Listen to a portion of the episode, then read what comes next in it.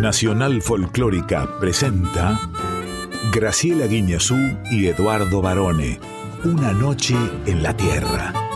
Folclore del tercer planeta.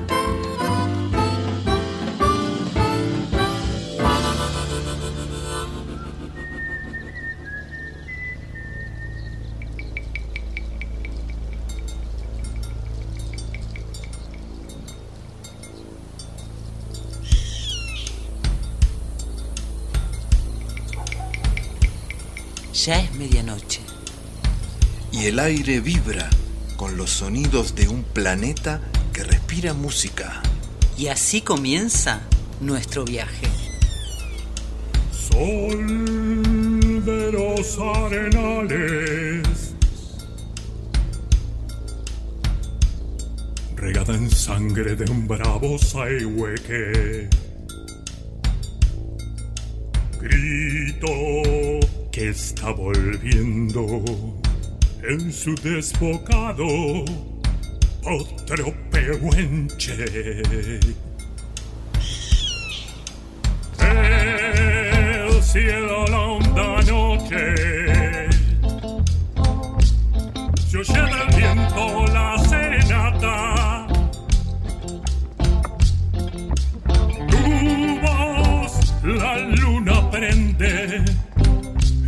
en la negra simba de mi araucana.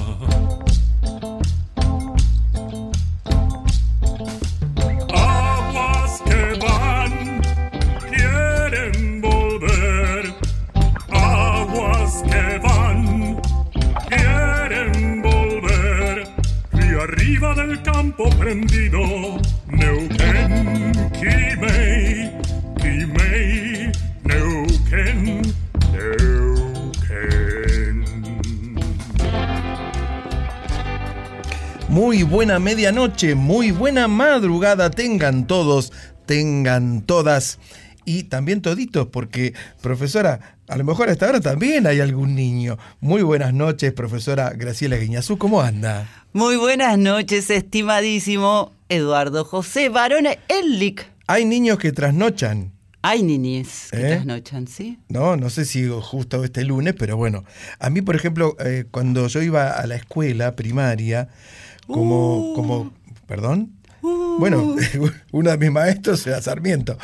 Eh, yo nunca me quería dormir, porque si no, el otro día tenía que ir a la escuela, ¿no? Bueno, igual después me quedaba dormido.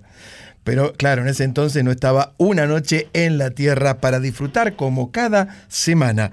Vamos a hacer nuestro viaje por todo el tercer planeta con el mejor folclore, profe. Una nueva noche en la Tierra aquí en la folclórica, la última de mayo. Ya nos caemos en junio. A mí eso me provoca una sensación, un abismo, porque ya estamos casi a mitad de año, varones. Sí, es verdad. Usted siempre me trae estas noticias, ¿no? Del paso del tiempo. ¿Le gusta el chirrido de mi silla? Sí. Porque yo le voy a contar una cosa. Eh, con los ruidos también se puede hacer música. Existió un famoso investigador y músico y compositor alemán, Karl-Heinz Stockhausen, en la década del 50, que él grabó incluso un disco que se llamaba eh, Sinfonía para puerta y orquesta. Y era una puerta, el chirrido de una puerta, ¿sí? De que iba y venía, se abría y se cerraba, y una orquesta atrás que acompañaba. O sea, yo puedo hacer música con mi sillita. ¿eh? Qué atinado, varone, porque de eso hablaremos también en este viaje. Ya mismo saludamos a nuestra estimadísima audiencia y por supuesto les agradecemos los mensajes que siempre nos hacen llegar a través de nuestras redes sociales. En el Instagram, arroba Una Noche en la Tierra, FM 98.7. ¿Y en el Facebook? Una Noche en la Tierra. Nos acompañan Quique Pessoa en la presentación artística. La periodista mexicana Ana Cecilia Pujals y su columna exclusiva con X de México. En la preguntita A, Uy, la actriz Charo López, que a mí me divierte muchísimo verla. En luz, cámara, acción. El director Rodolfo Petris, eh, generador, eh, fue quien hizo un documental muy recomendable, Barsavsky, el científico rebelde. Ya vamos a comentar. Y en Yo Soy, El músico Leandro Calen, en los botonitos como siempre, el señor Diego Rosato. alias Capitán Kirk. Nos quedamos aquí hasta las 2 de la madrugada en la folclórica FM 98.7. Y como la música hace sonreír al mundo, ya mismo comenzamos nuestro viaje por Córdoba. Vamos a la ciudad de Cosquín, ahí donde late fuerte nuestro folclore, profesora. A escuchar a Paola Bernal, flamante ganadora del premio Gardel por mejor álbum artista de folclore, haciendo De mi corazón.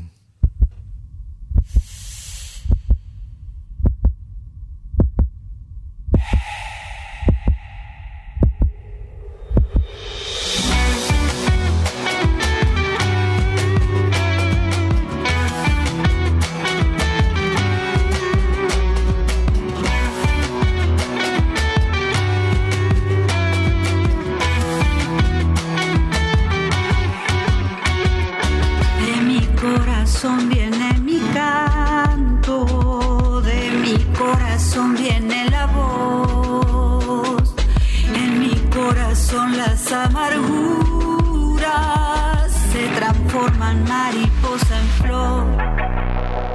Cielo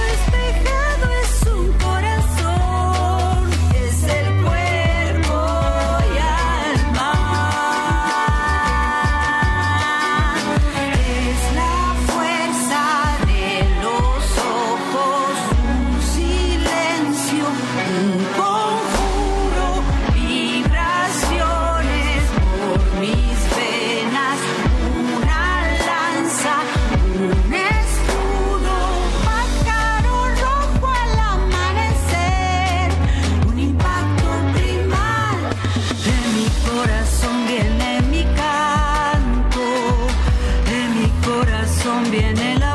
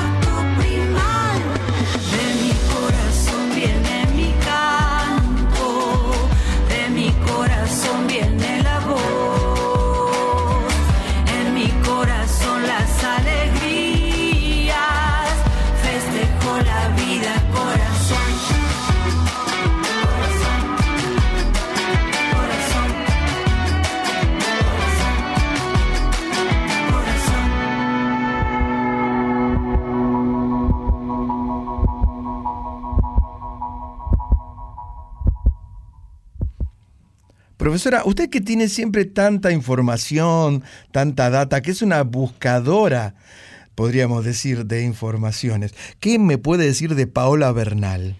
Lo primero es agradecerle siempre a nuestra querida amiga, la actriz Flor Sachi, que es muy amiga de Paola Bernal y fue quien nos habló por primera vez de Paola hace ya muchísimas noches en la Tierra. Es una artista, Paola, que a mí realmente me gusta muchísimo la propuesta, la escuchábamos en esta canción de Mi Corazón, que es de su autoría y que fue incluida en este disco Agua de Flores, que es el que ganó el premio Gardel, te habla de la sensibilidad que ella tiene. Exactamente, pero además hay un dato que a nosotros en particular nos emociona y es que el padrino artístico de Paola fue nuestro queridísimo Ica Novo. Gran columnista de Una Noche en la Tierra, se lo extraña, Ica, por supuesto, aunque su música, como siempre decimos, nos acompaña y está presente. Sí, y Paola Bernal, bueno, supo rodearse de grandes artistas que la marcaron, no solo Ica Novo, sino también Facundo Guevara, Verónica Condomí, eh, Juan Saavedra y el Chango Farías Gómez, entre muchos otros. Lo curioso de Paola es que ella nacida en Cosquín, como decíamos, un lugar donde late bien fuerte el folclore, empezó como bailarina. Ajá. dedicada a la danza folclórica y allí, estudiando danza en la Escuela Municipal de Folclore de Cosquín, empezó a descubrir el canto. Y vaya si le fue bien, porque además de cantante y compositora es bombista. Mire, qué bien, ¿eh? Yo tengo una pequeña anécdota eh, referida a Cosquín. En los años 70 me mandan a cubrir el Festival de Cosquín. Años 70, o sea, estoy hablando de 50 años, ¿no? Entonces, una noche, eh, dando una vueltita por la Plaza Próspero Molina, veo como una especie, una casa, ¿no? Que tenía una particularidad y era un gran cartel gigante que decía, un espectáculo anunciaba, decía, esta noche Conga, la mujer gorila. Yo me quedé mirando. Y claro, los dibujos era un dibujo de una mujer que se iba transformando en gorila, ¿no? Y un tipito a la puerta que decía, pase por acá, vea Conga, la mujer gorila. Y, ¿Y yo pasaste? iba a entrar, pero justo arrancaba el festival. Entonces después me lo perdí. Pero siempre me quedé con la gas. Sí, me dio miedo también. Nos quedamos con la duda de qué se trataba. Mira si me agarra la mujer gorila. No sé si la mujer gorila, pero en este viaje que vamos a hacer ahora tal vez te cruces con alguna curiosidad. Nos vamos en un solo vuelo a Perú y a los Estados Unidos. Claro, porque aquí llegan nada menos que la enorme Susana Vaca. A mí me encanta Susana Vaca. Junto a esta banda, este colectivo musical estadounidense, que son los Snarky Puppy, con Charlie Hunter, que es un guitarrista y bajista y contrabajista estadounidense. Se juntaron para hacer... Un clásico de clásicos, Molino Molero.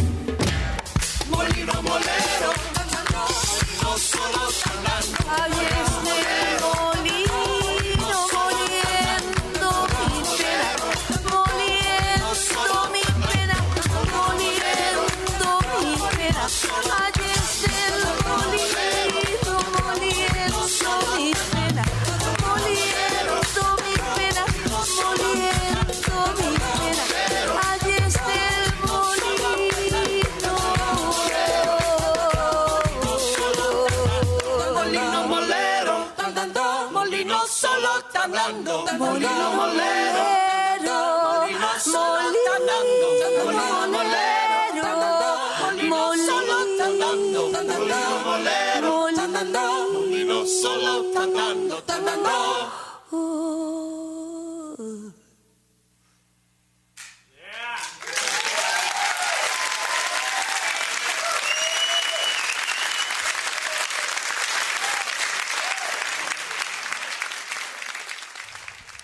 A los Snarky Papi se los conoce porque son una pandilla de músicos jóvenes que andan por el mundo conectándose con artistas locales de cada país.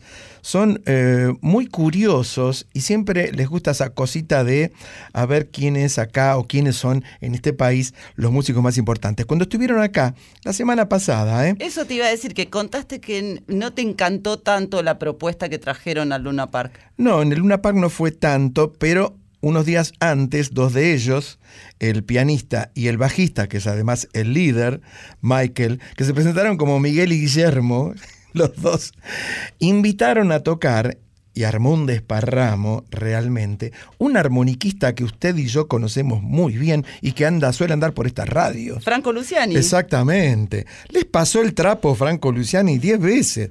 Ese muchacho no se puede creer lo que toca. Pero bueno, aquí estábamos escuchando a los Snarky Papi junto a Susana Vaca. Es una hermosísima versión. La- a mí, Susana Vaca, hemos hablado ya bastante de ella. Es una artista que me provoca mucha emoción. Acaba de cumplir 79 años el 24 de mayo y me provoca emoción por todo lo que ella representa como mujer y como referente indiscutible de la negritud de nuestra América. Es la voz de los que no tienen voz, ha llevado la música de su país, de Perú, afroperuana, a lo más alto y por supuesto eso hace con esta versión en donde ella logra seducir artistas que son de otro país con su propia música y su cadencia. Además, Susana Vaca fue ministra de Cultura de- del Perú y es maestra, ella fue maestra, ganó tres veces el premio Grammy Latino y como usted bien dijo, es una figura clave en el folclore del continente. El año pasado justamente estuvo aquí en Buenos Aires en el Teatro Ópera con eh, Rally Barrio Nuevo haciendo puentes Perú-Argentina, un enorme show en donde también, fíjate, dos culturas aparentemente no conectadas, como la santiagueña y la peruana, musicalmente habían hecho algo extraordinario. Sí, estuve en el ópera y yo me la perdí. Qué raro que no, no cantó en la rural, ¿no? Llamándose Susana Vaca. Bueno, eh, va- vamos a seguir entonces, vamos a seguir el viaje y nos vamos a Uruguay. Cruzamos el río. Cruzamos el charco. Pero en realidad el que cruzó el charco fue él, o está por ser él. Está viniendo. Está viniendo. Después de como ocho años. na- nada menos que el gran uruguayo, por lo menos hoy en día, es nuestro querido Jaime Ross, que no tiene nada que ver con Marilina, ¿eh? Mucha gente me ha preguntado, no, es el primo uruguayo, ¿no? Mm. Podría ser. Le sobra una O a Jaime. Sí, no sé. Bueno, eh, el tema es que Jaime, como bien dijo, hace ocho años que no pisa nuestro suelo y se viene con una banda de 21 músicos. Nada menos. Va a ser una fiesta del candombe, de la murga y de la música rioplatense. Y esa fiesta comienza ahora, aquí, en Una Noche en la Tierra, con Uno de los temas más emotivos de Jaime Ross. Si me voy antes que vos.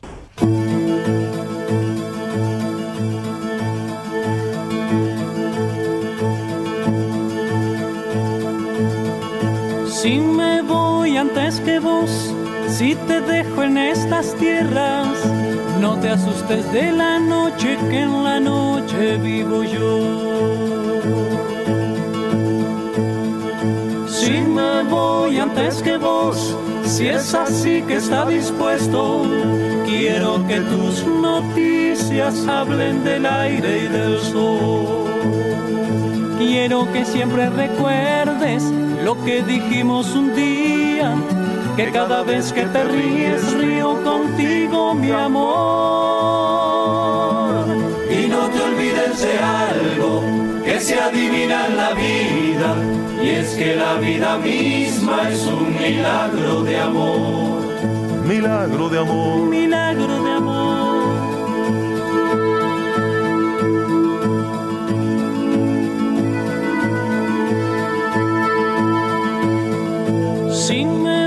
Antes que vos y visito tu silencio, no es para que estés triste ni para ver tu dolor. Quiero decirte mi amor en estas torpes palabras que cada vez que llores lo sabrá mi corazón y no nos encontraremos, pues siempre estuve a tu lado. Hacia dónde y hasta cuándo, esas son cosas de Dios. Y no nos encontraremos, pues siempre estuve a tu lado. Siempre aunque me vaya antes, es un milagro de amor. Milagro de amor. Milagro de amor. Es un milagro de amor.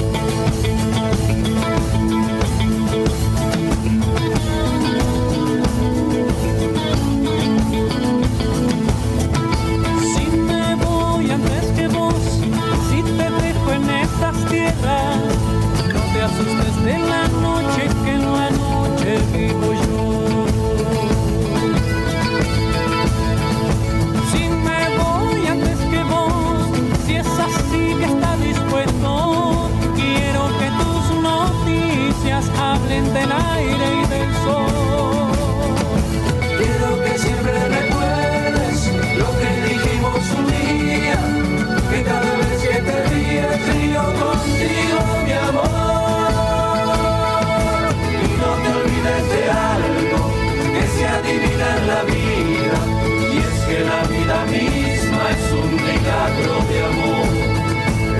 amor. Es un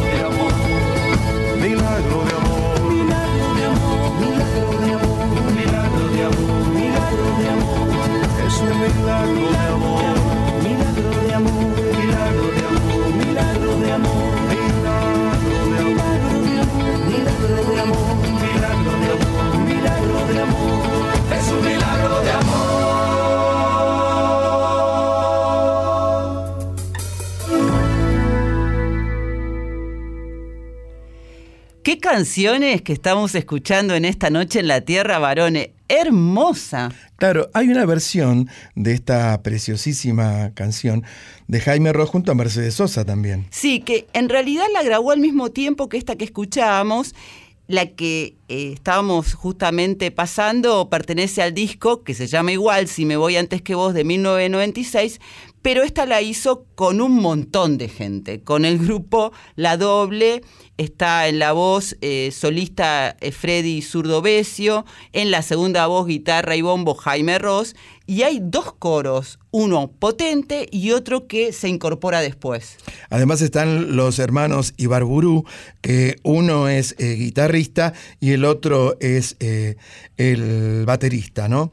Marcelo Núñez en el bajo, Gustavo Montemurro en el bombo y la percusión, el Walter el negro Aedo, eh, qué sé yo, hay un montón. Me parece que el que no viene es el, ex Shaker, ¿no? El Fatoruso no viene. Creo que no, no está anunciado. Y además de la recordada versión con Mercedes Sosa, hay otra muy importante que fue para en conmemoración de los 200 años de la Revolución de Mayo, el 22 de mayo de 2010 con León Gieco. Una versión muy bonita también que la recomiendo. Hubo una nota hace pocos días muy interesante de Gabriel Plaza, nuestro compañero, el Negrito Plaza, que la publicó en el diario Clarín, un reportaje a Jaime Ross. Muy, muy recomendable. Bueno, Jaime va a estar el 10 de junio en el Luna Park. eh, festejando, siguiendo con los festejos por los 50 años de la música, medio siglo, que no lo pudo presentar aquí. Y como decías vos, viene con 21 compañeros en una orquesta espectacular. Yo estoy leyendo una biografía muy, muy interesante de Jaime Ross. Después le voy a decir de quién es, porque ahora no me la recuerdo. Pero la invito a escuchar, no a Jaime Ross, sino al gran Quique Pessoa.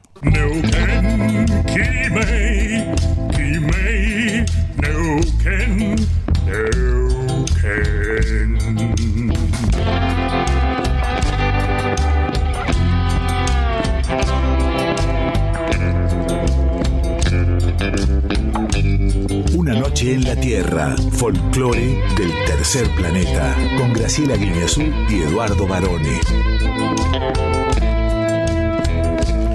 Profesora, llega ahora una invitada muy especial, porque con ella nos hemos reído, nos hemos emocionado y la hemos visto no hace mucho tiempo en esta serie División Palermo que usted recomendó en algún momento. Gran papel hacía Charo López, que es nuestra invitada de hoy, como una de las policías de División Palermo, se lució muchísimo y es además una... Se la reconoce por su calidad de comediante y humorista, pero es una actriz súper dúctil. Sí, ella hizo stand-up mucho tiempo y eh, integró un grupo, y esto lo, lo hablamos en una parte del reportaje que vamos a escuchar, un grupo que se llamaba Impro Crash. ¿no? Eran, eran tres comediantes y el público les tiraba alguna consigna y ellos improvisaban humor sobre esa consigna. Charo López es nuestra invitada a la preguntita. Sí, y además una verdadera fuera de serie. Vamos a escuchar la primera parte del reportaje. ¿le que nos habla justamente de qué significa ser humorista y cómo es ser humorista y aquel mito de los humoristas. ¿Tienen buen humor, varones? Mm, yo lo dudo, ¿eh? Los humoristas somos todos eh, payasos rotos. O sea, y, y cuando veo como los humoristas que menos me divierten son los que mejor la pasan y la pasaron en la vida. Eh, entonces yo creo que van totalmente de la mano. Eh, la necesidad de reír con la necesidad de escapar de una realidad. Y mientras más dura esté la realidad, más necesitamos reír y mostrar los dientes. Claro. Hay como un pensamiento de que la persona que hace humor, eh, comediante o siempre tiene que estar haciendo chistes o buen humor, ¿no? ¿A vos te pasa que, la gente eh, espera de vos que estés siempre buen humor, que estés fantástica y todo esto? ¿O? No, no, no creo que esperen. Yo te. A, veces sí siento en, en algunos entornos, siento medio temor con, con mi, con mi presencia, como e- eso, a veces siento eso con personas desconocidas, como más miedo que, mm, que, que- que expectativa de un chiste. Y eso me incomoda un montón. Pero bueno, uno a veces construye una imagen que, que después hay que ponerle el cuerpo. Viste que en las últimas décadas se puso muy de moda un humor bastante extremo, por ejemplo, lo que hace Ricky Gervais. Ujú. Eh, ¿Vos qué opinás de ese tipo de humor? A mí me gusta. Y yo celebro que existan esas personas, porque si bien no coincido con él en todo lo que dice, para mí es muy mm, interesante que exista la posibilidad del debate. Existe decir, a mí este chiste no me gusta, este no, este tipo lo puede decir porque es un millonario.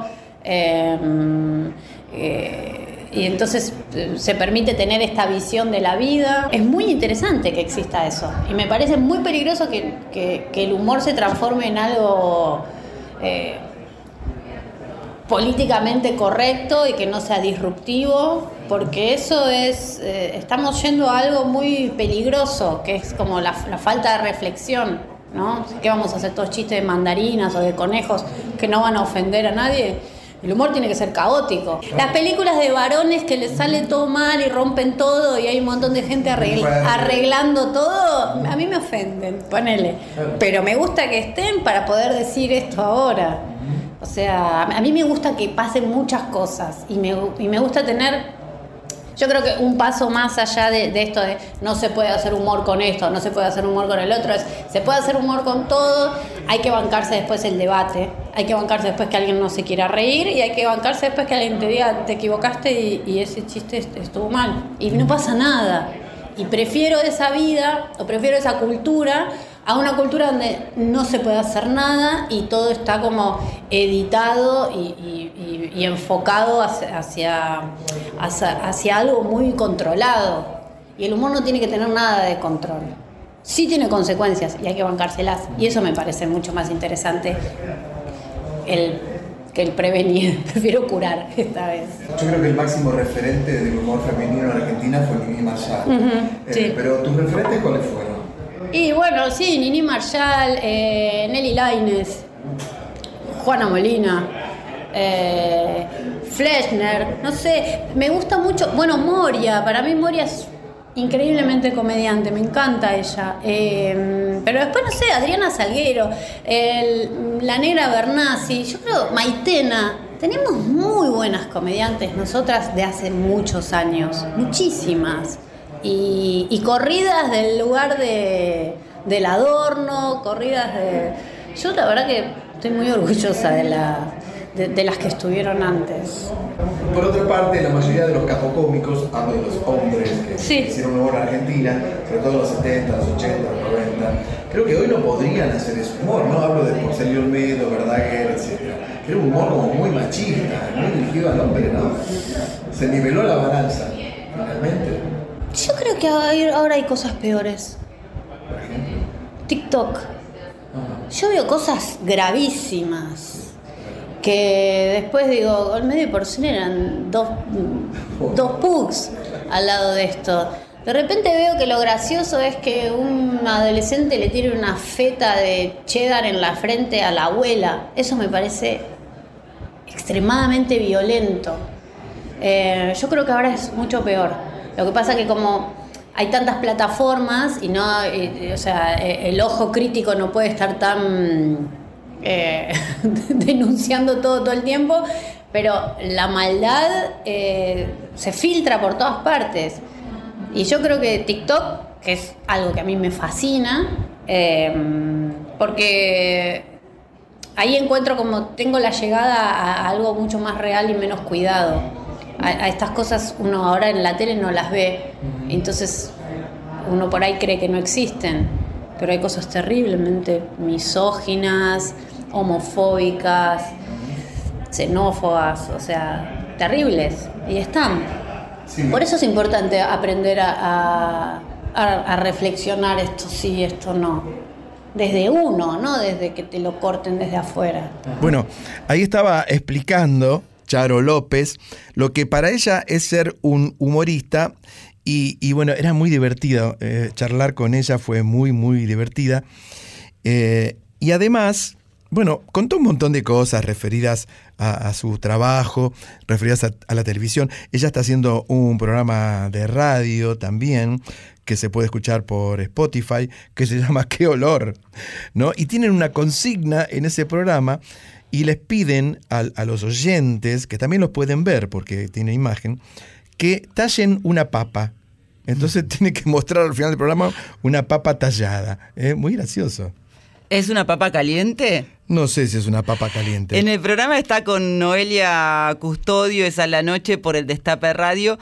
Y además, ella, bueno, también está protagonizando ahora una serie que se acaba de estrenar, Sí, Gamer, exactamente. Una vida más. Gamer, una vida más, que narra, lo, lo hemos comentado, porque también hemos sacado al aire su compañero actoral en Gamer. Nico García. Que es Nico García Jume, el paraguayo simpático. Así que bueno, vamos a seguir escuchando un poquito más a Charo López a ver qué tiene para decirnos, profe. ¿Cómo no? Eh, y por otra parte también pensaba, escuchándote, que algunas veces un o una comediante humorista ha hecho grandes papeles dramáticos. ¿Cómo te llevas con el drama? Bueno, para mí es casi lo mismo. Digo, como el, Hace poco alguien me dijo algo, que no, me acuerdo quién fue, pero me dijo algo como que las personas que hacen comedia, las tienen que hacer, tiene, la comedia tiene que ser tan de verdad que es igual que el drama, que hay que hacerlo como tan de verdad como el drama.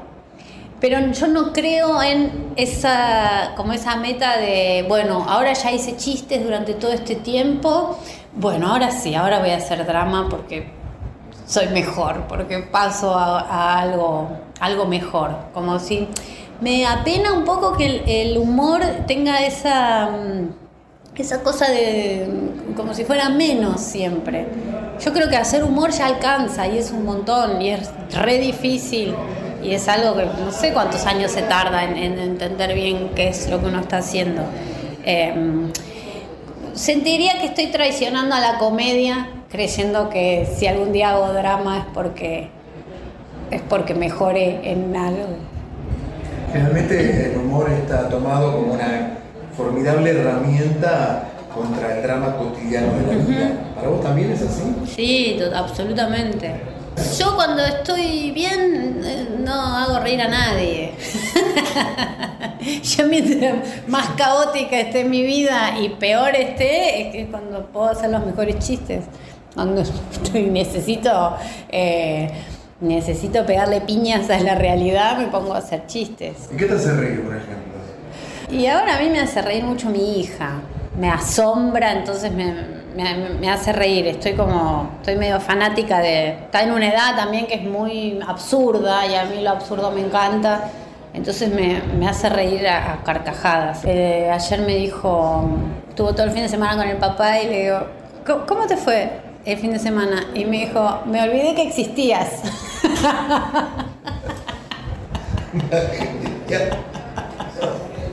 tomo lo que me pasa todo el tiempo para hacer cosas. Y, y ahora tengo una buena fuente de, de material. ¿Y televisión? eh, ¿Cómo, cómo es la televisión? Porque es una vidriera distinta, ¿no? Muy diferente. La televisión abierta. Ay, yo no quiero ser snob, pero la verdad es que no tengo tele de aire. ¿Y te la regalaste?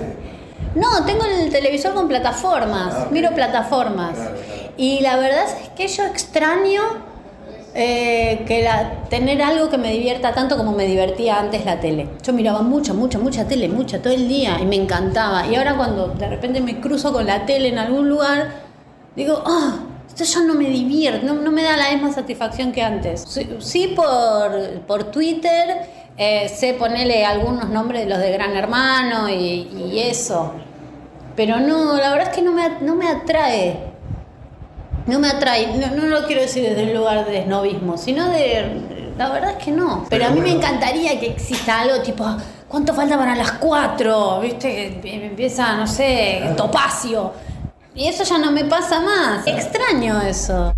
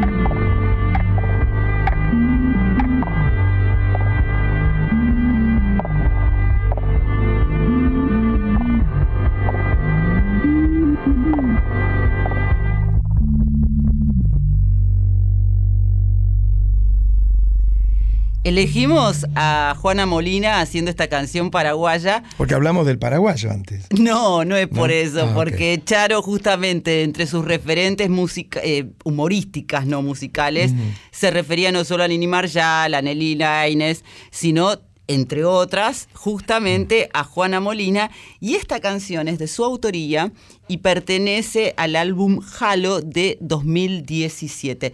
Es un álbum, y esta canción también, que tiene muchos sonidos, fonemas extraños, onomatopeyas. Y el video se los recomiendo, te recomiendo, varones. Sí. Porque está Chunchuna Villafañe, que es la mamá. Mm, Claro, era la esposa de Horacio Molina. Claro, la mamá de. ¿Puedo Juan- toser? ¿Se puede toser en el aire? No, varones. Rosato me dice que, que sí, que sí. ahí va, ahí va. Es que no se puede, varones, queda mal. ¿Cómo no se va a poder? Tiene que, tiene que retener ese pero, tosido. pero uno es un ser humano a pesar de esta apariencia. En serio, lo que lo sos. Bueno, hablábamos de Juana Molina y de este tema, y el disco al que pertenece el tema lo grabó Juana en su propio estudio casero, pero además en un estudio de la ciudad de Texas, en los Estados Unidos, el Sonic Ranch. Y lo que yo te decía es que es interesante el video porque como Halo hace referencia al mito de la luz mala, Mm. el video tiene que ver con eso y Chunchuna es como medio una bruja ahí. Está súper interesante para mí. Sí, bueno, Charo la nombró como un referente del humor, también junto a Nini Marshall, a Nelly Laines, a la Fletchner y a Moria Kazan. Sí, por eso lo mencionábamos que habíamos elegido a Juana Molina por esa razón. Y quiero decir algo de Charo López, que ella en un momento te dice cómo me gustaría ver la tele y poner topacio. Para quienes no han agarrado esa indirecta que quiere decir topacio, una telenovela con Grecia Colmenares que se emitía por el por en ese momento Canal 11, no Telefe, en donde ella hacía de una cieguita. Y fue quien justamente Topacio, la novela que instala a Grecia Colmenares como una mega estrella en Argentina, porque en Venezuela ya lo era, y terminó viviendo en Buenos Aires. Se Yo era, yo muy chiquito, no la vi.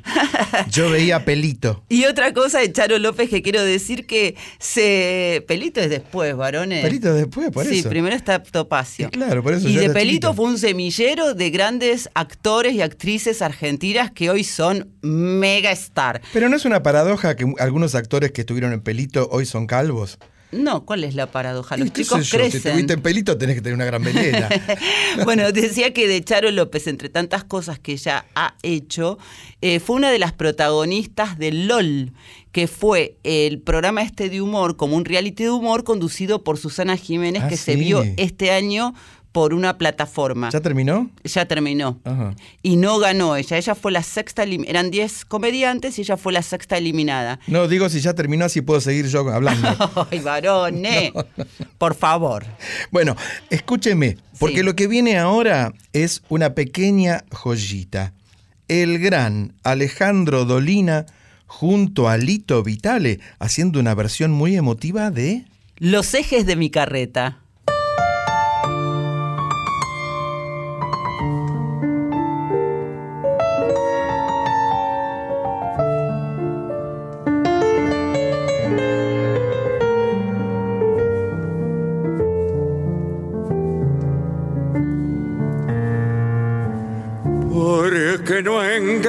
Los ejes, me llama a abandonar. Porque no engraso los ejes, me llama a abandonar. Si a mí me gusta que suene, a que los quiero engrasado. Si a mí me gusta que suene, pa' que los quiero engrasar.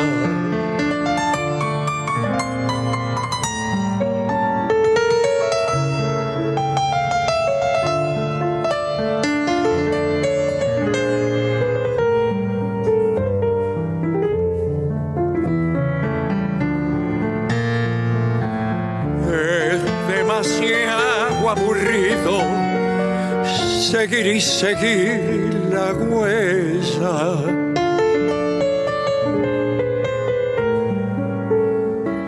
seguir y seguir la huella, andar y andar los caminos sin nada que lo entretenga, andar y andar los caminos sin nada que lo entretenga.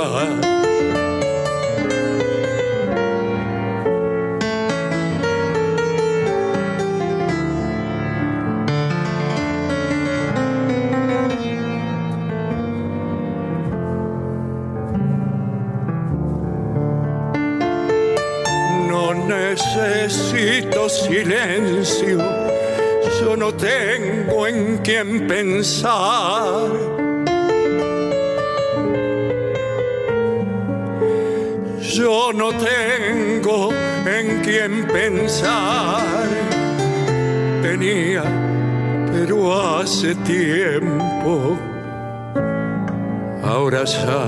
No tengo más los ejes de mi carreta. Nunca los voy a engrasar.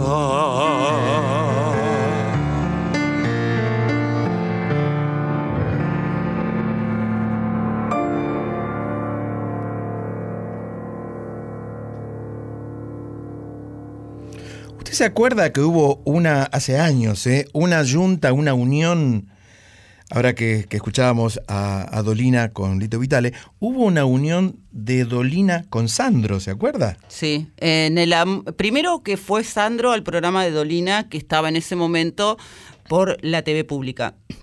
Un programa espectacular. Y además que Alejandro Dolina lo convocó para uno de los tres eh, discos que hizo Dolina, que además, eh, Dolina es como un todoterreno, hace de Sí, todo, es- entre otras cosas es cantante. Se parece a mí. Yo Lo- hago de todo y todo lo hago mal. Se parece a varones, absolutamente. Bueno, para el disco lo que me costó El amor de Laura, que es de 1998. Ahí va. Y allí Sandro hizo una interpretación hermosísima. Pero este dueto con Lito Vitale es casi un estreno, porque fue emitido por la TV pública en el ciclo de Lito Anfitrión el, 23 de- el 21 de mayo pasado, que justamente el 23 se cumplieron 31 años de la muerte de Donata. Exactamente. Uno de los grandes, no solamente compositores y, y figuras del folclore, sino que es una escuela en sí mismo para los guitarristas que quieren aprender folclore, bueno, tocado a la manera de Donata, solamente él podía. El otro gran referente fue siempre Eduardo Falú. Mm. En mi familia estaban, era como Boca River, estaban a favor de Falú la mitad y la a favor, a favor de Chupanqui la otra mitad. ¿Y vos sabés tocar los ejes de mi carreta en guitarra? Sí, cuando pasa la carreta yo lo toco. sí. Porque es difícil. Es muy difícil. Hay una muy, muy buena versión eh, de José Larralde, de Los ejes de mi carreta, donde mete un, un- acorde de fa que no está en el original, pero que le queda muy bien. Yo te digo que esta versión que escuchábamos con Alejandro Dolina y Lito Vitali a mí me gusta mucho porque además los silencios, la capacidad interpretativa que tiene Dolina, porque es una canción que habla de la soledad y también habla del silencio y poder transmitir eso a través de tu voz en una canción que ha sido tan interpretada por tantos artistas destacados es un mérito. Sí, eh, bueno, profesora, le voy a proponer un pequeño respiro. Usted no para de hablar, ¿eh? Usted ten- tendría que hacer radio usted. ¿Sabes por qué? Eh, como es el último programa de mayo y Sí. ya mayo del 2023 no va a volver, Mm. yo tengo que destacarme, tengo que decir todo lo que tengo que decir, porque lo próximo que voy a decir va a ser en junio recién, y porque además esta madrugada viene pimpante. Pero todavía estamos en mayo. Todavía estamos en mayo. Entonces, junto a usted, yo me desmayo.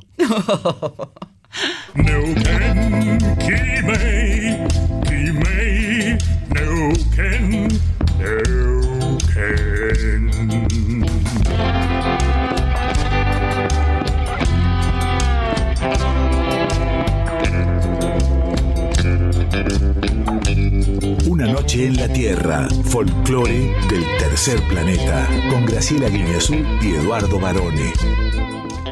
con X de México. Llega aquí la gran mexicana, la ilustre periodista azteca, para proponernos otra vueltita de tuerca cultural por ese hermoso país que es México y que es tan caro a los argentinos, que nos ha cobijado incluso en épocas dictatoriales, por supuesto. Y además, qué buena columna que hizo la semana pasada Ana Cecilia Pujals de por qué es con X y no con J, que ha dado muchos comentarios en nuestras redes sociales aplaudiendo la explicación además que hizo Ana Cecilia.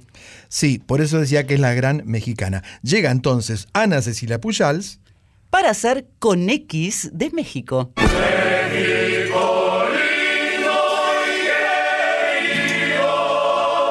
Hola, hola, ¿cómo están mis desvelados madrugadores amigos de Una Noche en la Tierra? ¿Cómo están? Bueno, pues hoy les voy a hablar del son calentano, de la música de la Tierra Caliente, de lo que se llama la Tierra Caliente en México.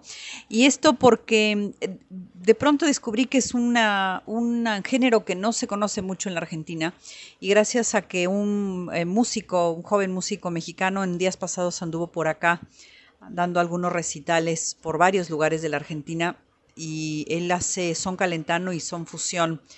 Y dije, bueno, esto mucho no se conoce y tiene todo un contexto. La cultura calentana, lo que se llama la tierra caliente en México, comprende lo que es parte del Estado de México, como si uno dijera la provincia de Buenos Aires, eh, la parte de Guerrero y Michoacán, que son dos provincias que están, que están en, eh, sobre el Océano Pacífico.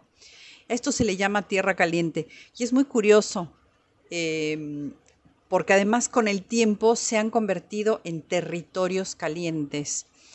Eh, complicado, digamos, son lugares complicados. Y lamentablemente, gracias, bueno, por obra y gracia de todo lo que sucede en estos estados con relación al paso del narcotráfico, muchos músicos, mucha gente está emigrando, hay mucha migración hacia otros lugares de México que ofrezcan mayor seguridad. Y entre esto, por supuesto, está la música. Entonces, este son calentano está corriendo el peligro de desaparecer, porque son de las cosas que son un patrimonio inmaterial, que solo se transmite, es una tradición oral, que solo se transmite de padres a hijos, y la gente se está yendo. Así que hay que decir que, que en esta, este género se combina la música, la danza y una suerte de poesía del campo, es decir, eh, eh, hay mucha inspiración en lo que sucede, son lugares muy rurales. Estos ritmos suelen ser eh, bonitos, frenéticos, eh, con mucha síncopa, con mucho contratiempo, y con instrumentos como el violín, la guitarra, la guitarra que se llama la guitarra panzona, también hay arpa, también hay contrabajo y eventualmente un instrumento de percusión llamado tamborita, que se parece bastante al, al bombo de acá de la Argentina. Eh, el repertorio es muy amplio, que además eh, incluye muchos géneros musicales, como lo que se llama el gusto, el, famo- el son propiamente calentano. También hay eh, eh, ritmos de vals, eh, ritmos de polka. Es decir, es una música que ha estado influida por muchísimas corrientes, sobre todo migratorias. Por ejemplo, en la, en la costa de Guerrero, hay mucha chilena, cosa que ya habíamos hablado, que, que la chilena impactó en Oaxaca, en Guerrero, porque fue el paso de los chilenos en busca del oro en California en el siglo XIX, que fueron dejando su música en distintos lugares de la costa del Pacífico. Entonces también hay chilenas. Entre los intérpretes y compositores más destacados de este, de este género, se reconoce a muy pocos, es decir, la gente que sabe del son calentano, en primer lugar, menciona a Juan Reynoso, que le llaman el Paganini de la Tierra Caliente, porque es un violinista alucinante. Don Isaías Salmerón, eh, Juan Bartolo Tavira, Hilario Salgado, Alfonso Salgado, que son padre e hijo, eh, Serrafín Ibarra, es decir, son cinco, cinco y bueno, algunos son padres e hijos. Entonces, realmente el, eh, está, está con mucho peligro. ¿Qué pasa? Que esta, esta baile, esta música tradicional, el son calentano, no solamente guarda una memoria de los pueblos, ¿no? Su historia, eh, su idiosincrasia, sino que también tienen la función social de, crear eh, lazos en la comunidad. Eh, es convocante popularmente. Y bueno, de la mano siempre del canto y del baile, pues todas estas tradiciones sobreviven. Se conoce, es curioso porque se conoce muy poco, se, se ha investigado ya muy poco, se hizo mucho en los años 80 y 90 y ahora ha parado un poco. ¿Por qué? Porque cada vez hay menos gente que lo ejecute. Así que es una música increíble, ojalá no quede en el olvido o si se le declara patrimonio mundial, no, no, no hay una comisión en este momento que lo esté haciendo, eh, digamos, sería la única forma de salvaguardarlo, aunque con menos gente que lo ejecuta y que lo, y que lo interpreta, pues va a ser muy difícil. Eh, es un dato alarmante, desde luego, porque pues llegan las músicas de los extranjeros, extranjeros entre comillas, de la gente que es ajena a estas localidades, pero que se va apropiando de territorios y esto pues va mermando desde luego la riqueza musical. Eh, ojalá y no se pierda. Eh, por lo pronto yo pongo mi granito de arena para que no se pierda, para que se conozca y ojalá y se siga produciendo. Eh, yo elegí un tema que es un clásico del son calentano que se llama el gusto federal, así se llama, es un gusto, así se llama el subgénero. Y este es el Paganini de la Tierra Caliente, don Juan Reynoso. Nos escuchamos la próxima semana y les mando un abrazo bien apretado.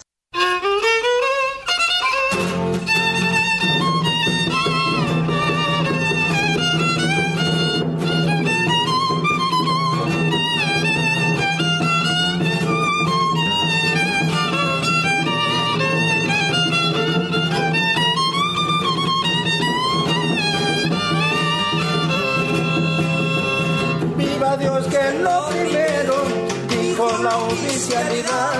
Viva Dios que es lo primero, dijo la oficialidad. Muera el príncipe extranjero, que viva la libertad. Muera el príncipe extranjero, que viva la libertad.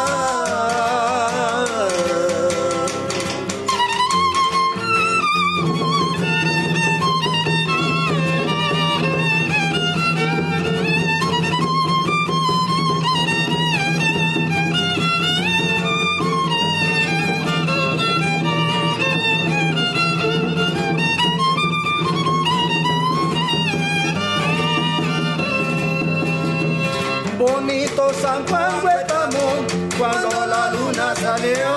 Bonito San Juan Huetamo, cuando la luna salió. Se oyeron los cañonazos, cuando Arteaga se avispó. Se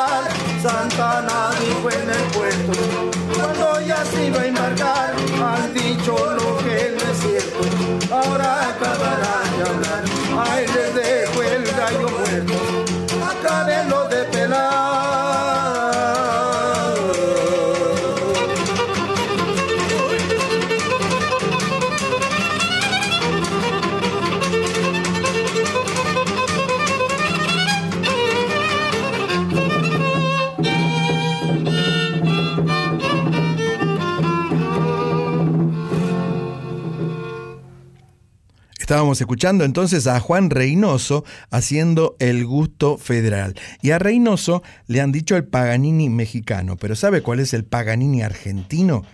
Néstor Garnica. No se lo diga a nadie. Pero no se lo digo a nadie. No se lo diga a nadie, claro. El gusto federal pertenece al disco que se llama Muy bien Barone, adelantándote. Juan Reynoso, el Paganini de la Tierra Caliente, interpreta Zonas y Gustos, grabaciones históricas 1972-1993. Debe ser muy grande este hombre, ¿no? De, de edad, porque si estaba cuando la tierra estaba- era caliente. Hace mil años. Murió, Casi eh, como yo. Murió en 2010 y- eh, 2007 y es el único, eh, fue el último violinista en una larga línea de intérpretes virtuosos creados, nacidos en esa pequeña región de la Tierra Caliente que como nos contaban a Cecilia está en la frontera entre Michoacán y Guerrero.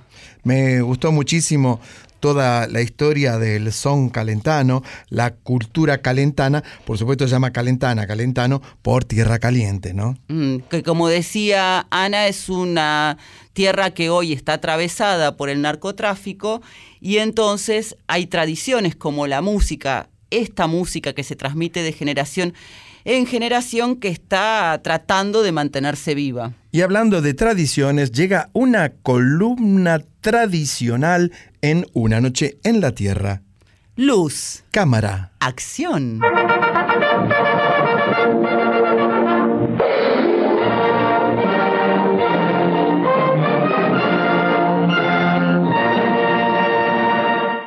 Y hoy nos visita Rodolfo Petris, director del documental Barsavsky, el científico rebelde. Trata sobre la vida y obra de un científico matemático pionero de la computación y uno, un miembro destacado de la llamada época de oro. Exactamente. Vamos a escuchar a Rodolfo Petris. Hola Graciela, Eduardo y toda la audiencia de Una Noche en la Tierra. Es una gran alegría para mí compartir este momento con ustedes.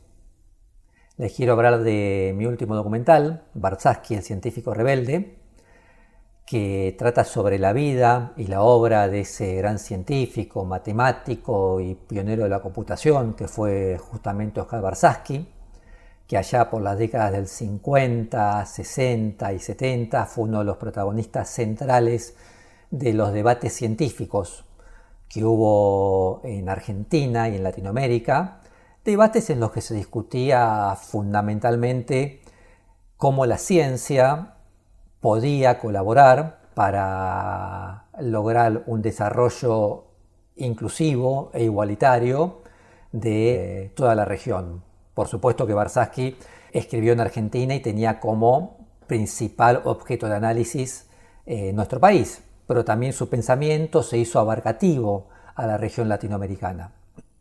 En ese sentido, dentro de esa generación de grandes este, pensadores intelectuales que tuvo Argentina, entre los que estaban Manuel Sadowski, Jorge Sábato o Rolando García, Barsavsky se destacó en alguna medida por su radicalidad y por la originalidad que tenían sus planteos. Barsavsky escribió un libro que en su momento fue muy famoso a finales de la década del 60, que se llamó Ciencia, Política y Cientificismo, donde elaboró una suerte de crítica radical al funcionamiento del sistema científico argentino, básicamente preguntándose si ese sistema científico era realmente útil para solucionar los problemas más urgentes que tenía nuestro país. Por eso, eh, fue el referente intelectual de toda una generación de científicos que encontraban en sus ideas las bases eh, sobre las cuales edificar una ciencia profundamente comprometida con nuestra sociedad y nuestra población, siempre con la mira en eh, poner la ciencia y el sistema tecnológico argentino al servicio de un desarrollo nacional soberano y autónomo. En este documental intento plasmar de una manera amena, agradable, que sea accesible al gran público y no solamente al público especializado en ciencia, toda la profundidad de su pensamiento, siempre marcado en el contexto histórico que se desarrolló. Estamos hablando en finales de la década del 50, década del 60 y principios de los 60, 70, que fue toda una década o una época eh, profundamente convulsionada, no solo en nuestro país, sino también en la región y en el mundo. Y en alguna medida el pensamiento de Barsaski fue un reflejo de lo que se vivía en las sociedades en esas épocas.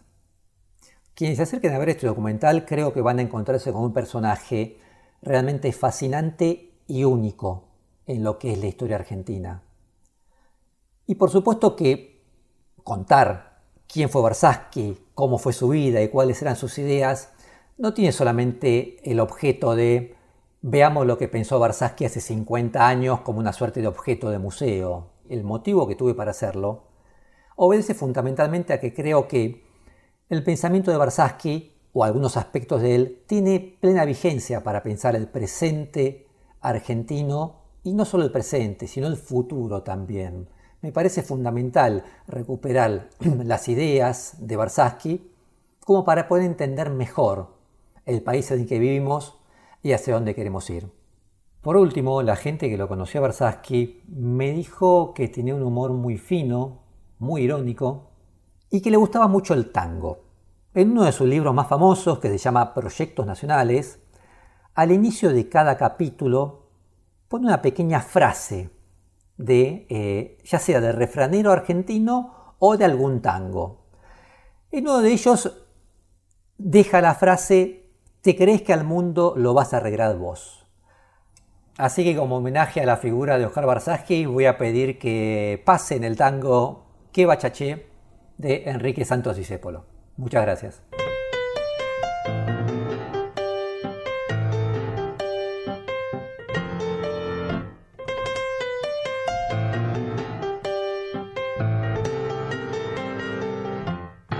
Pianta de aquí, no vuelvas en tu vida, ya me tenés bien requete amurada.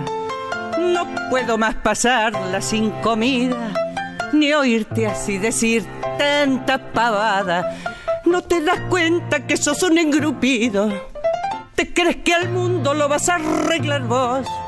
Si aquí ni Dios rescata lo perdido, pianta de aquí, haz el favor.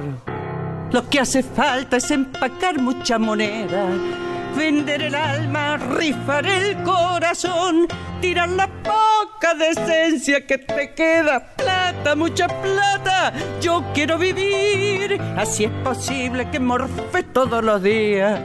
Tengas amigos, casa, nombre y lo que quieras vos.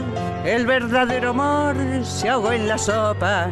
La panza es reina y el dinero Dios.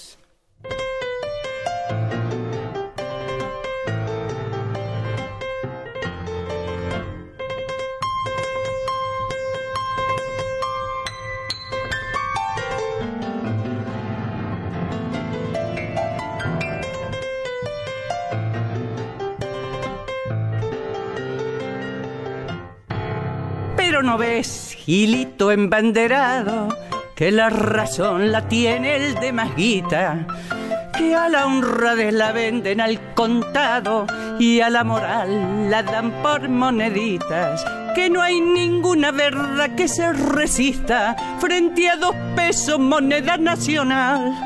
Vos resultás haciendo el moralista, un disfrazado sin carnaval. Tírate al río, no embromes con tu conciencia. Sos un secante que no hace ni reír. Dame puchero, guardate la decencia. Plata, mucha plata, yo quiero vivir. ¿Qué culpa tengo si has pillado la vida en serio? Pasas de otario, morfas aire y no tenés colchón. Que bachacheo y ya murió el criterio. Vale Jesús, lo mismo que el ladrón. Qué buena esta versión de Liliana Felipe de Que va porque eh, había una versión muchísimos años antes de Tita Merelo, pero Liliana la hizo suya, ¿no? A su manera la cantó. Muy bien, varones, porque Tita fue una de las primeras que grabó este tango de DJ Polo. En el caso de Liliana Felipe está incluido en el disco Tangos de DJ Polo de 2011, pero vos sabés que mm, eh, Tita Merelo fue la segunda persona que lo grabó. La primera fue Mecha Delgado en Montevideo en 1926, apenas él la compuso.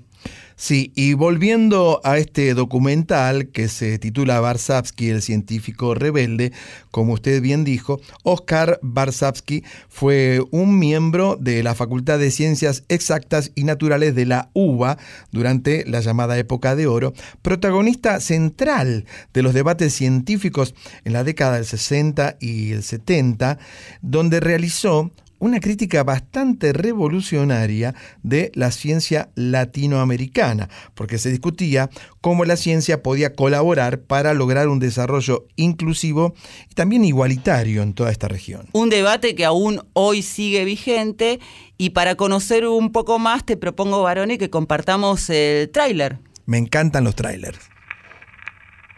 Aquí está una carta sin fecha para Adolfo Aguilar.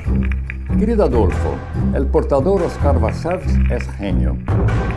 ¿Comprendiste?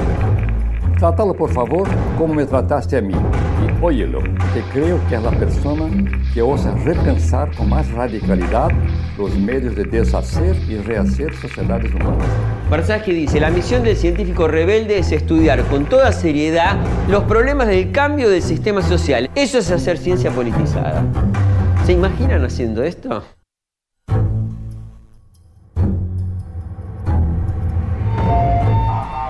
Mario Bunge dijo una cosa muy interesante. Dice, ese libro, por ciencia política y cientificismo, le arruinó la carrera científica a muchísimos jóvenes.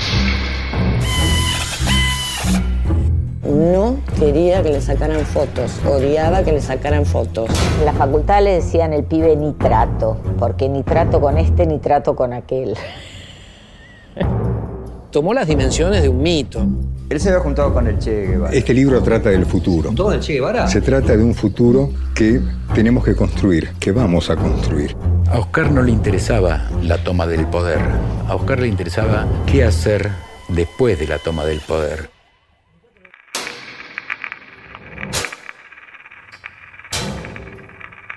¿Cuándo se estrena el documental, profesora? El 15 de junio en el Cine Gomón, que está en Avenida Rivadavia 1635 aquí en la Ciudad Autónoma de Buenos Aires, y va a estar en cartelera allí hasta el miércoles 21 de junio. Después hay que estar atento porque generalmente se sube a todas las plataformas que tienen que ver con el Inca y con cine.ar. Yo recomiendo mucho ir al Cine Gomón, sobre todo cuando llueve, cuando diluvia mucho, porque usted sale derechito con el gomón. ¿Eh? Bueno, vos sabés que el otro día que fue un diluvio universal. Ni me lo cuente, mire. Hubo muchas calles anegadas. Uh -huh. Y de hecho, en la zona de Belgrano y Colegiales cayeron muchos árboles. Epa. Y en otro lugar, también por esa zona, se vio una autobomba con un gomón a cuestas. Sí, de verdad. Mire usted. No, no, no. ¿Pero usted qué hacía por ahí pispeando? Y yo soy una cronista a las 24 horas del día. Yo siempre olvido que usted fue movilera de Crónica TV. Claro. Uy, ahí sí que andamos con gomones y con botas, ¿viste? Las de lluvia hasta la cintura, Sí, hasta la cintura, hasta la rodilla. Sí, sí. Y hasta una vez me subí a, um, a una heladera, un carro heladera era, en Virrey del Pino, con Urbano Profundo, que ahí sí que había- ni un gomón pasaba, pero el carro este con la heladera... ¿Y qué hacía usted ahí? Y estábamos registrando la situación ¿Qué era? De inundación. Inundación. De una inundación grave. Volviendo a nuestro documental Barsavsky, el científico rebelde, vamos a decir que Rodolfo Petris es profesor de filosofía, magíster en periodismo, documentalista y realizador. Fue director, productor y guionista del documental El navegante solitario, Claro, Vito Dumas, sí, sí, muy famoso. Un que también lo recomendamos, por supuesto. Claro, Vito Dumas, un deportista que rompió todos los récords en materia de navegación, ¿no? Y en este nuevo documental encarna Petris a un periodista que lee que en los 60 no había laboratorio que no discutiera las ideas provocadoras de Barsaski. Y está ahora ya preparando, no descansa Petris, eh, otro documental que se llama Los fusilados de Racing. Epa, epa, epa. ¿Todavía no tenemos eh, datos sobre eso? Sí, es, trata sobre una masacre que ocurrió y fue perpetra- perpetrada por el ejército argentino durante la última dictadura militar. Bueno, recomendamos entonces muchísimo ir a ver este documental, Bar Sapsky, el científico rebelde, que hasta qué día está en cartelera.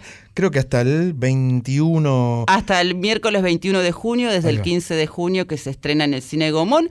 Estamos varones hasta las 2 aquí en la folclórica. Remando en el gomón.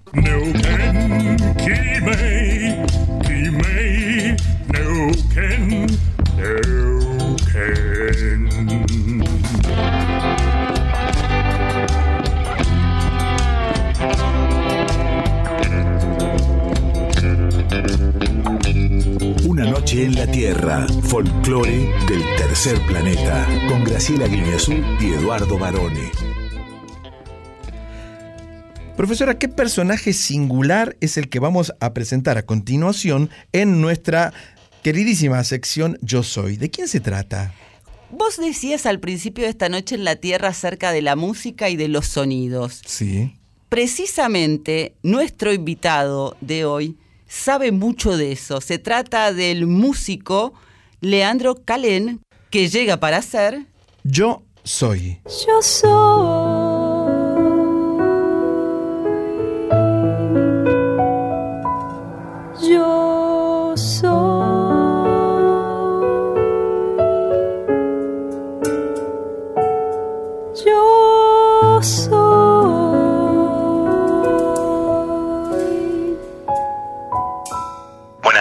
Buenas noches Eduardo y buenas noches para todos los oyentes de la Nacional Folclórica. Eh, mi nombre es Leandro Galén, soy músico, eh, productor, eh, cantante y vivo en Banfield desde hace ya unos años y en ese contexto es que desarrollé mi último disco que se llama La Música del Tren, que es el que estoy presentando para todos ustedes. Hola Leandro, buenas noches. Para nosotros es un placer recibirte y lo que más nos llamó la atención justamente es cómo a partir de lo que uno escucha en los vendedores ambulantes, si va en tren o en subte, vos le diste una musicalidad muy importante y ecléctica y llamativa. Sí, yo, creo que es, algo, Graciela, que, está, me parece, esa musicalidad está implícita para mí en los cantos, eh, de hecho es lo que yo, lo que a mí me llamó la atención al momento de escucharlos, y de alguna manera lo que intenté fue traducir eso y tratando de que la, música que, que fui desarrollando conviva con esos cantos de forma, de la, de la forma más orgánica posible. Por eso yo lo entiendo que eh, un, poco también en, en- relación al espacio en el que estamos hablando, yo creo que es un folclore, es el folclore del conurbano, eh, como si fuera, eh, no sé, una, una, una coplera cantando en el norte argentino. Eh, yo creo que viviendo en Banfield y en el conurbano, ese es de los primeros folclores que, que saltan al oído. Leandro, ¿y cómo fue que se te ocurrió? Porque uno todo el tiempo va escuchando a los vendedores ambulantes que no cantan, pregonan en todo caso, pero ¿cómo se te ocurre a vos hacer un trabajo discográfico a partir de esto?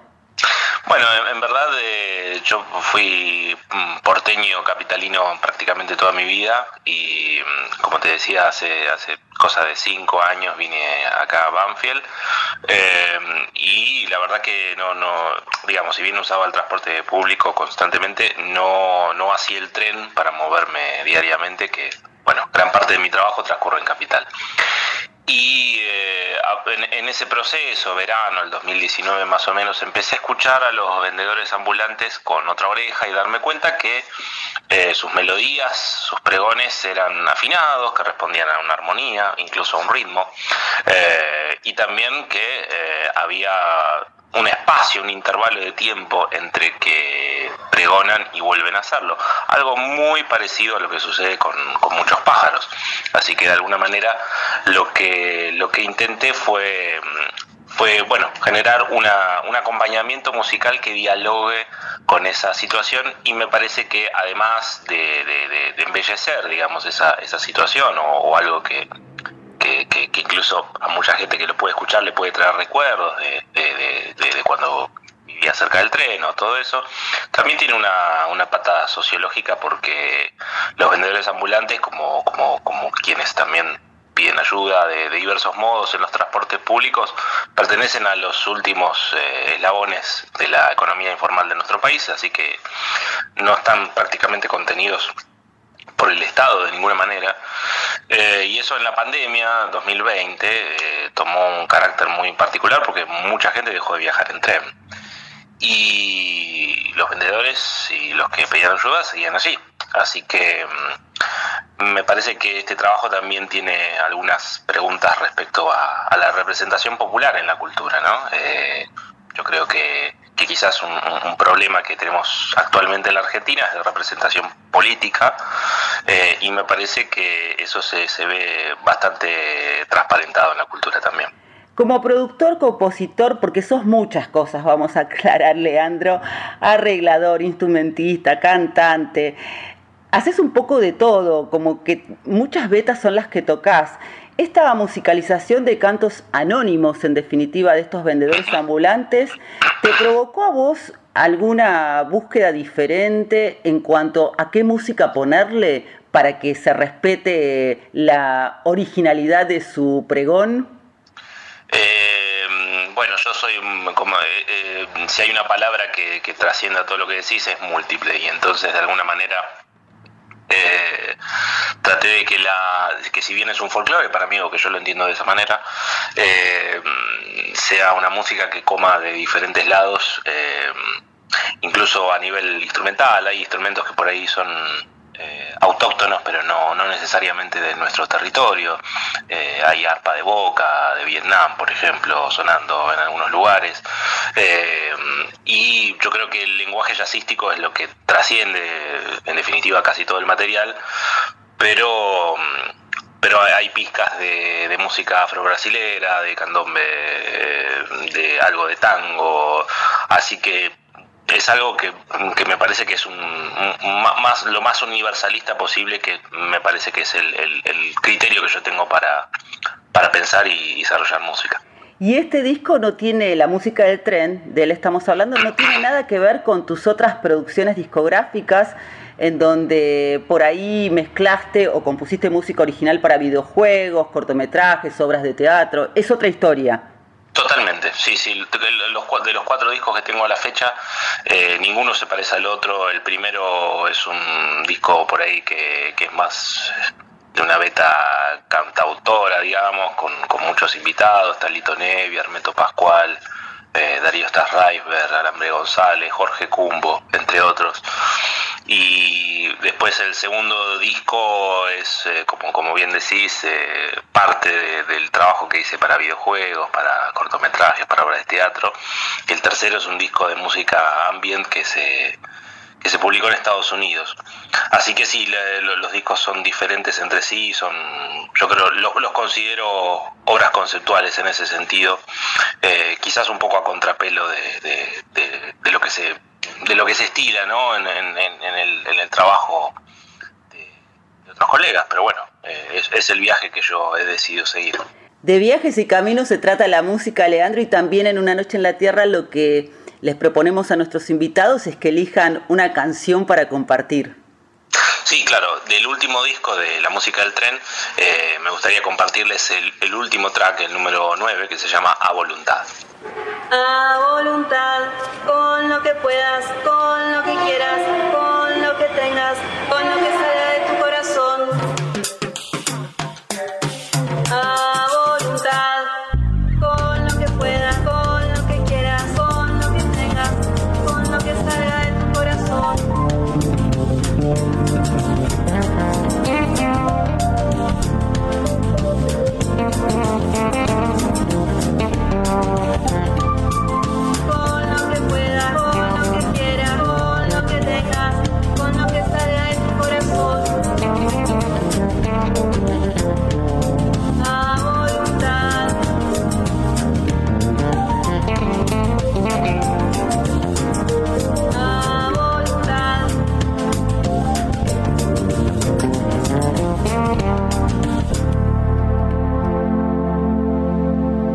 como dijimos, un personaje increíble, este músico que es Leandro Calén.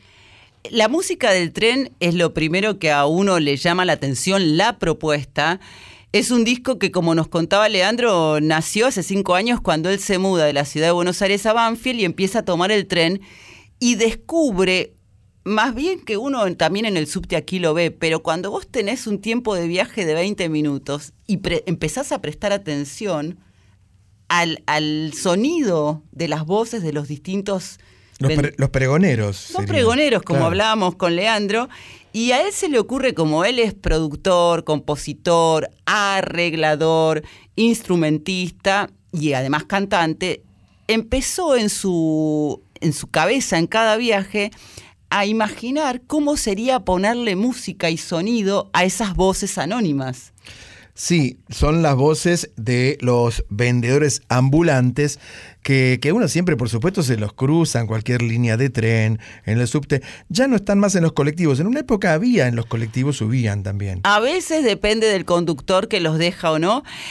Acá se trata de nueve breves canciones o piezas, como quieras, en donde estas voces se mezclan y se entreveran con distintos sonidos musicales y así aparece, bueno, acá era a voluntad lo que querías vos dejar, pero está el, el de los encendedores, el vendedor de chipá, el de medias. gaseos, claro. Sí, yo escuché todo el disco y realmente es muy divertido y además tiene un gran nivel artístico. El álbum él lo grabó en parte en su estudio hogareño y otra parte nada menos que en Melopea, que es el estudio de grabación de Elito Nevia. Para él fue, lo decía, como un sueño porque muchos álbumes que lo marcaron desde muy chico fueron grabados en este estudio que es también como mítico, ¿no, varones? Sí, por supuesto, por ahí pasaron muchísimos, muchísimos artistas. Sin ir más lejos, nuestro querido amigo Juan Carlos Ingaramo, Mm. eh, Jorge Cumbo, Hermeto Pascual, Jimmy Santos, qué sé yo. Hasta creo que en un momento pasó,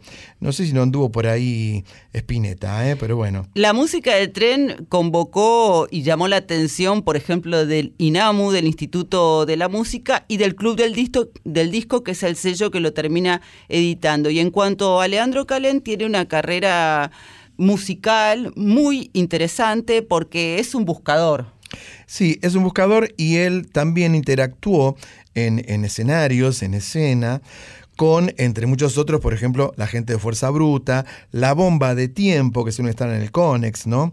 Eh, Andrés Ruiz, Bandana, Roxana Ahmed, Raúl Carnota, el gran Vitilio Ábalos, ¿eh? un montón de, gente, de grandes artistas, y bueno, y ahí andaba Calén con su música. Sí, ya, y entre los discos que él produjo, música para videojuegos, eh, por ejemplo, para obras de teatro. La verdad es que Leandro es como un multifacético hablando de música.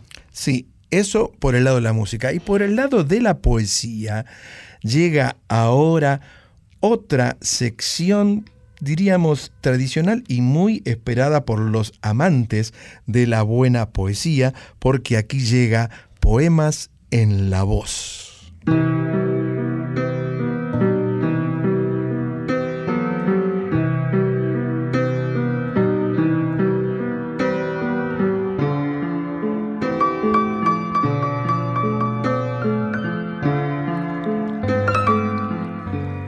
Hoy, nadie lee un poema del poeta costarricense Pablo Saborío.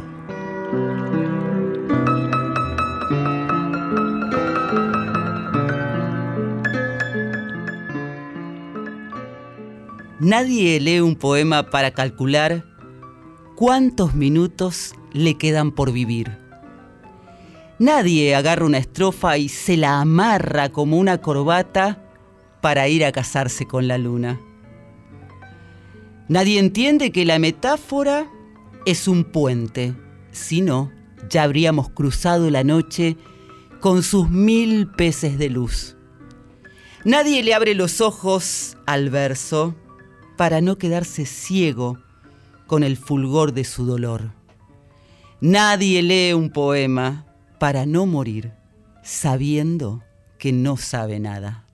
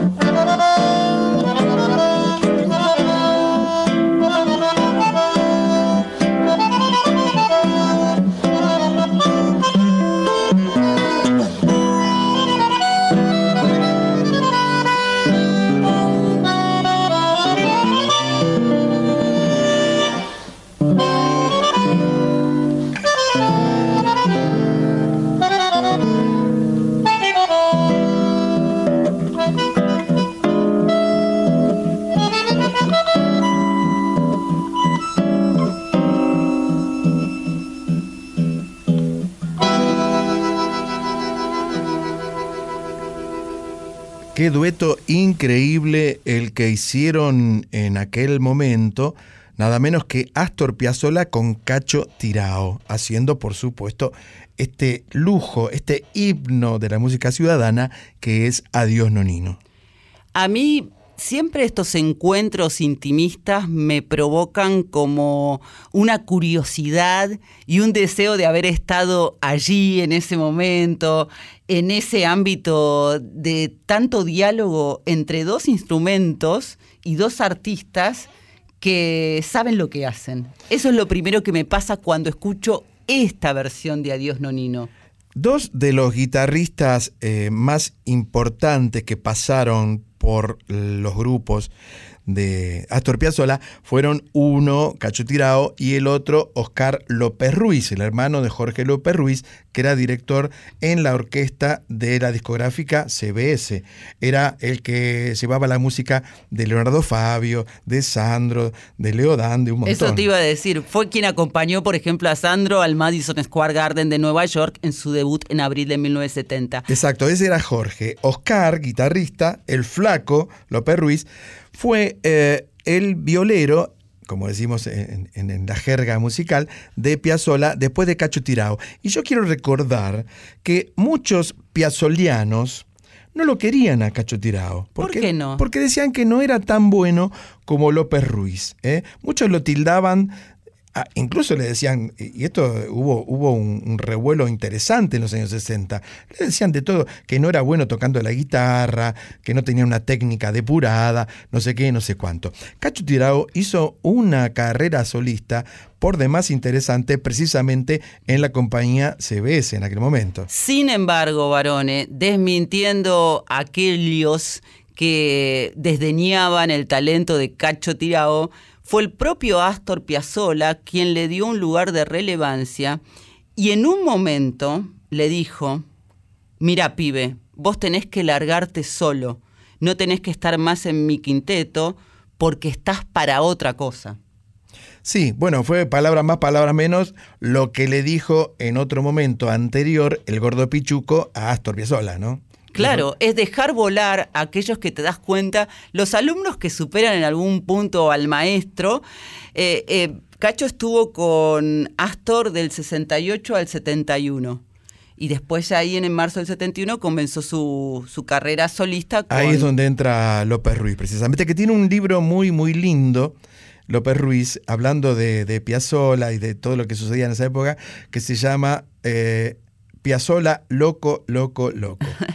Bueno, el primer disco solista de Cacho Tirao fue Mi Guitarra, Tú y Yo, de este año 71. Yo hice una entrevista eh, con Cacho Tirao hace muchísimos años, por supuesto, y fui a la casa de él. Eh, una persona totalmente humilde, ¿no? Que, que salía por el barrio a hacer las compras, como cualquiera. Pensé que ibas a hacer un chiste de No, algún tipo, no, como no. y me quedé tirado o algo así. Bueno, dos maestros, un solo idioma que es la música en esta versión que escuchamos de Adiós Nonino, que como se ya, ya se sabe porque es una historia conocida, Astor Piazzolla escribió para su papá. Es un homenaje a su padre, Vicente Piazzolla, cuando él se entera de la muerte, le estaba de gira a Astor, y es como una continuación del primer tango nonino que escribió en París un tiempo atrás. ¿Y qué nos puede decir del poeta Pablo Saborío, profe? Es un poeta que es raro. Vamos a empezar, porque no es un poeta con, que sigue un lineamiento, sino que cuando lo vamos a encasillar en lo contemporáneo, quiere decir que no tiene como un límite para seguir, no, o sea, no sigue las reglas como debería ser o como se supone que es la poesía. Él nació en San José de Costa Rica, pero está radicado hace muchos años en Dinamarca, es un poeta bilingüe y es un editor de poesía además y un artista visual porque une su poesía a imágenes. Y Nadie lee un poema, que era lo que habíamos elegido para leer, fue publicado el primero de julio del año 2013. Hablando de poetas, te quiero decir algo, varones Dímelo. que, bueno, falleció a los 92 años el poeta y dramaturgo español este fin de semana, Antonio Gala. Eh, bueno, ya habíamos seleccionado este poema, por eso a Antonio Gala vamos a Qué dejarlo lástima, para- una, una persona hermosa. Yo recuerdo los reportajes que le hizo Jesús Quinteros en su programa. ¿Se acuerda del perro verde? Sí, claro. Bueno, pero Jesús Quinteros eh, sigue teniendo su programa en la televisión española. Tiene otro nombre el programa. Y lo invitó varias veces a Gala. Era un placer escucharlo. Es uno de los escritores más destacados, no solo de la literatura española, sino internacional, y ya vamos a dedicarle algún poema en la voz a él. Quería contarlo porque, bueno, ya habíamos seleccionado este poema y viste que nosotros contamos como un cuento con la canción y todo, y Antonio Gala se merece también tener su propio espacio próximamente. Profesora, me quedé pensando en esto de mayo, junio, ¿no? Que va todo ¿Con muy rápido. pensando, Sí, sí, con que pensando a mis espaldas. Eh, me quedé pensando que viene junio, ¿eh? ¿Y quién viene después de junio? Julio. Julito. Los memes de Julio. Los memes de julio vienen. No, no pero digo, se viene el frío. Se Ya se vino el frío, varones. Espere. Hoy te voy a decir algo. Espere, espere, dése una Eh. oportunidad, todavía no llegó. Sí, que llegó con todo. ¿Cuándo venía para la radio? Emponchada. Acá en el estudio hace un poco de calor, quiero decir. Entonces, Pero es calor humano de los compañeros. no solamente, es calor, calor. Pero venía pensando, ¿cómo puede ser que a varones le guste el frío y yo esté tiritando Como Donald. como Donald por las calles de Buenos Aires? Sí, porque bueno, es muy sencillo. Vio que la gente, el, el saber popular es simple, pero muy profundo. Y la gente que dice, yo prefiero el invierno porque usted se puede abrigar y ponerse un montón de ropa. Pero en verano, cuando hace mucho calor, usted se saca hasta un punto, después ya no se puede sacar el cuero. ¿Entiende? Y llega un momento que va a hacer calor, por más que se saque, y se quede desnudilio, como Adán y Eva. A mí no me molesta el calor. A mí lo que me gusta del invierno, y a esto iba yo, es que es la época de los guisos. Vienen los guisos, ¿eh? Y junto con los guisos, el guiso chacarero. ¿Usted sabe hacer un guiso chacarero? Sí. A ver, ¿qué lleva el guiso chacarero? Quiero hacerte un paréntesis A antes. ver, haga rapidito, por favor. El- yo había contado en la última noche en la Tierra que soñaba con comer un guisito de lentejas en la casa de mi hermana Patri. Y le comí. Ajá, casero. Riquísimo. Oh, ¿Con riquísimo. ¿Chorizo colorado? Con sí. ¿Panceta? y panceta. ¿Y, y roast beef? Porque lleva roast beef también. No, no, Patri no lo hizo. Ah, ¿ve? ¿Ve, ve, ve? Pero con lentejitas, riquísimo estaba. Bueno, vamos al guiso chacarero. ¿Cuál es el ingrediente principal del guiso chacarero? Además de la carne, Sí, claro. del zapallo, el choclo. ¿Qué zapallo es? Bueno, ahora se usa la calabaza, pero No. por ahí le queda rico el japonés. El plomo, el zapallo plomo, Claro, o sea, el criollo. Sí, Sí, sí, que claro. con la cáscara lo comes. Sí, lleva arroz, pero también lleva fideos. Mm. Eso es lo que lo hace chacarero. Los fideos, generalmente los coditos, ¿vio? Los fideos coditos, ¿no? Los, los soperos, digámosle. Sí, y cebollita. Cebollita, zanahoria, morroncito, ¿no? Todo ese tipo de... eh, puerro, puerro. Eh, tiene que llevar cebolla de verdeo, por ejemplo. eh, un choclito. Mm. Es una mezcla. No llega a ser un puchero. No llega a ser un guiso. Está en el medio. Pero es el guiso chacarero. Usted se clava una cazuela de guiso chacarero y sale arando por las calles de la vida. Y el otro día comí también un locro vegano, pero esa es otra historia porque varones hemos llegado al com- fin. a comer un locro invierno. Horrible.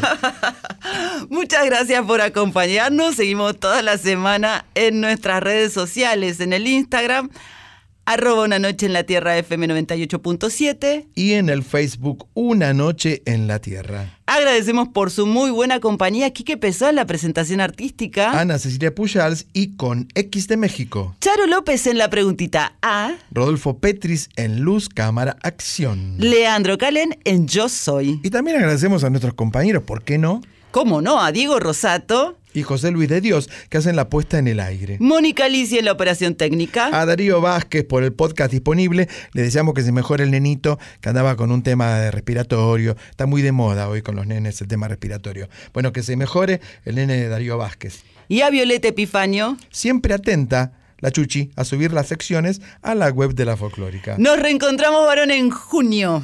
Sí, qué lindo. A mí me gusta junio, ya pasó medio año, mire. Eso quiere decir la medianoche del próximo lunes, ya madrugada del martes. Y nos vamos escuchando esta versión exclusiva de Kimei Neuquén con el grupo Tijuana No Responde y la voz de Flavio Casanova, que se puede encontrar en Spotify. También en Spotify como todo hoy. Que tengas una muy linda semana. Gracias, lo mismo para usted, para Diego Rosato, y que terminemos muy lindo el mes de mayo.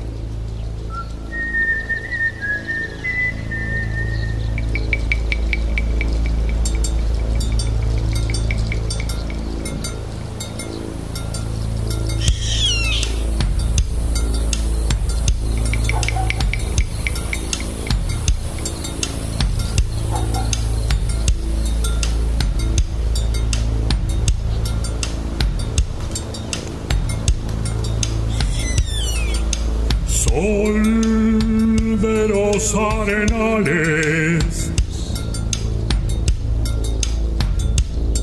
regada en sangre de un bravo saihueque.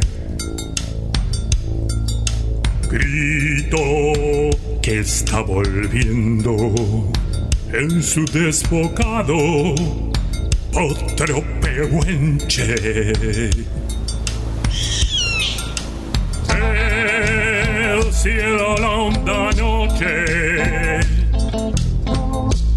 Se oye del viento la serenata. Tu voz la luna prende en la negra simba de mi araucana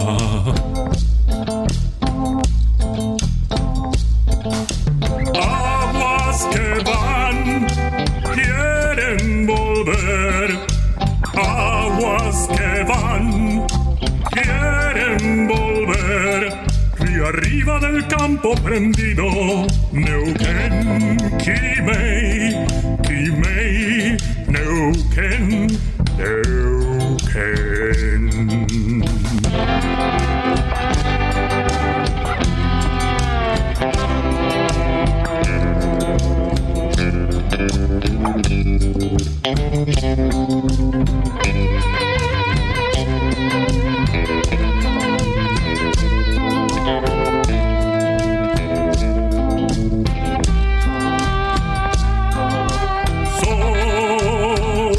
se está gastando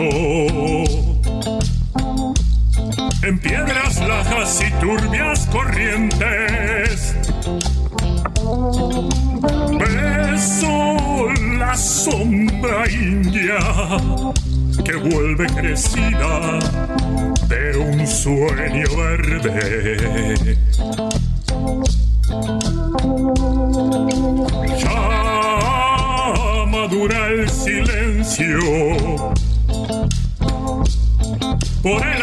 Agreste vientre de tus bardas. Quieren rayen dormirse, tiemblan sus entrañas enamorada.